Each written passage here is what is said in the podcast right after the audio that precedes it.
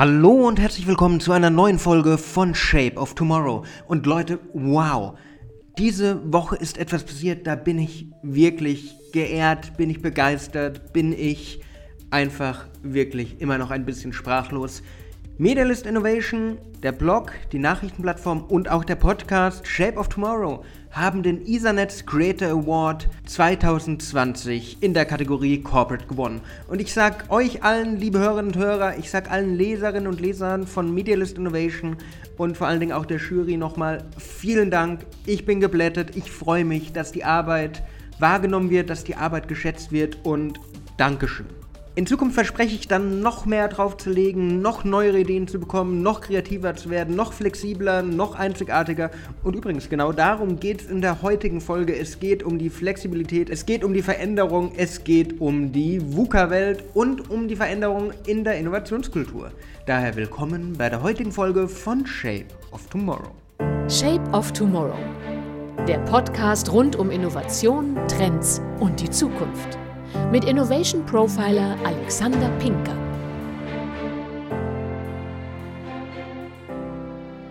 Wenn man sich mit Digitalisierung, mit der digitalen Transformation beschäftigt, egal ob man Workshops besucht, ob man Artikel liest, ob man Bücher liest, in der heutigen Zeit kommt man eigentlich an einem Wort dabei nicht vorbei, an der VUCA-Welt.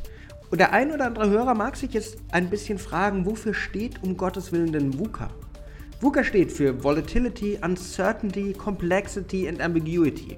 Und es wird ganz schnell offensichtlich, dass jedes Unternehmen vor diesen Herausforderungen steht. Die Welt wird immer volatiler, sie wird unsicherer, sie wird komplexer, sie wird einfach schneller. Und genau darauf müssen wir uns vorbereiten. Um in der Welt von morgen noch bestehen zu können, um sich darauf vorzubereiten, gilt es die Angst vor diesen Worten, vor Volatility, Uncertainty, Complexity and Ambiguity abzubauen. Es gilt die Chancen hinter der VUCA-Welt zu erkennen und diese auch zu leben. Wir leben in einer rasanten Entwicklung in den Bereichen Produktion, Technologie, Kommunikation, Mobility. Startups, kreative Unternehmen verändern alles, was wir bisher kennen, verändern den bekannten Markt.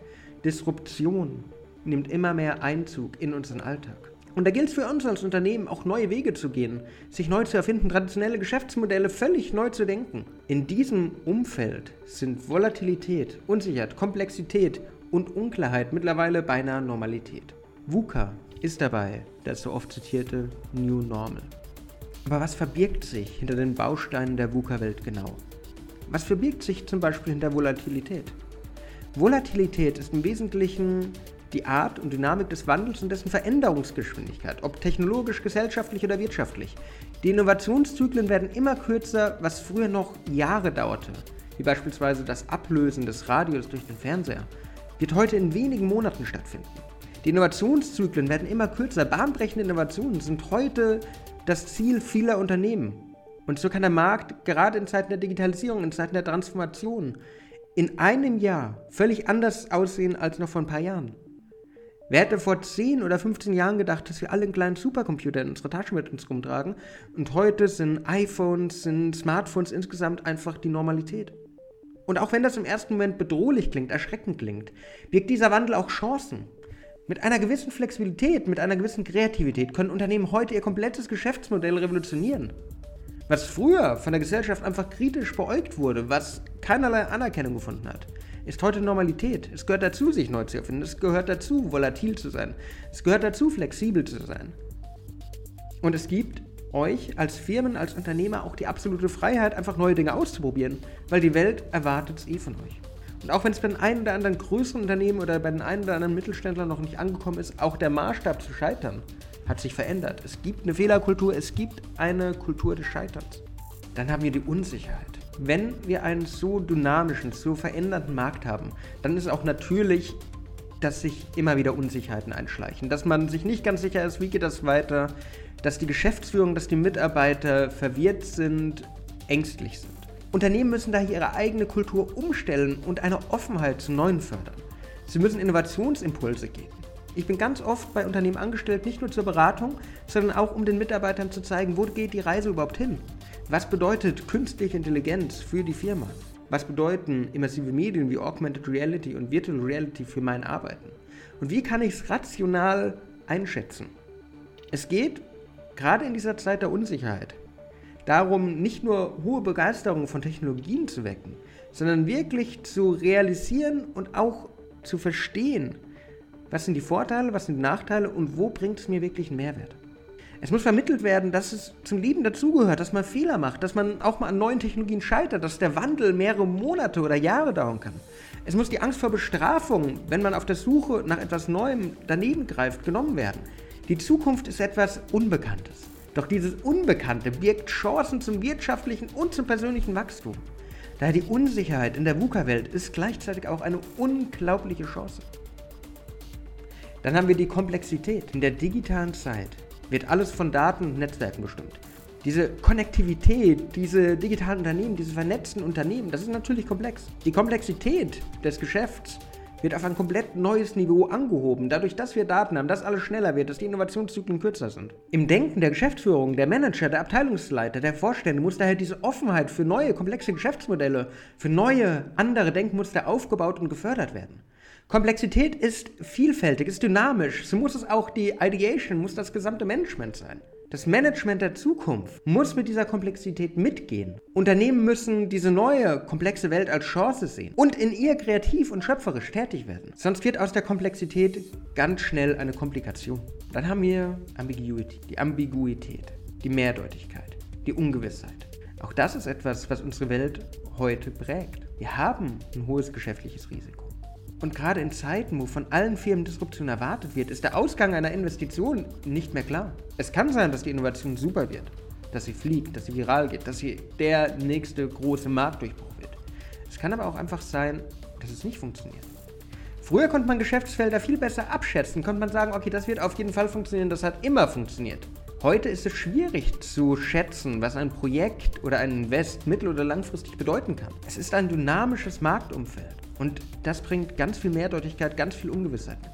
Doch diese Mehrdeutigkeit, diese Ambiguität kann genutzt werden. Sie kann die Kreativität fördern und die Mitarbeiter zum innovativen Denken anreizen, weil so entsteht eine offene Innovationskultur. So arbeiten Firmen wie Google und SAP. Und genau um die Innovationskultur geht es bei der kompletten VUCA-Welt. In Zeiten des technologischen Wandels, in der Disruption, da braucht es im Unternehmen einfach diese Revolution in den eigenen Strukturen.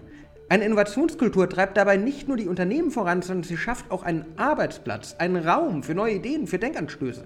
Und in meiner Arbeit als Zukunftsstratege, als Innovation Profiler, als Berater sind mir dabei so viele verschiedene Kulturen untergekommen. Traditionalisten, Innovatoren, Leute, die einfach den Wandel noch gar nicht gesehen haben. Aber der Aufbau einer Innovationskultur ist nicht unmöglich. Es braucht einfach nur ein Umdenken in allen Bereichen des Unternehmens. In der klassischen Unternehmensphilosophie spielen Kostensenkung, betriebliche Effizienz und so weiter eine große Rolle. Besonders wichtig ist dabei, immer möglichst alle Risiken zu vermeiden. Aber wir haben uns mit der VUCA-Welt beschäftigt.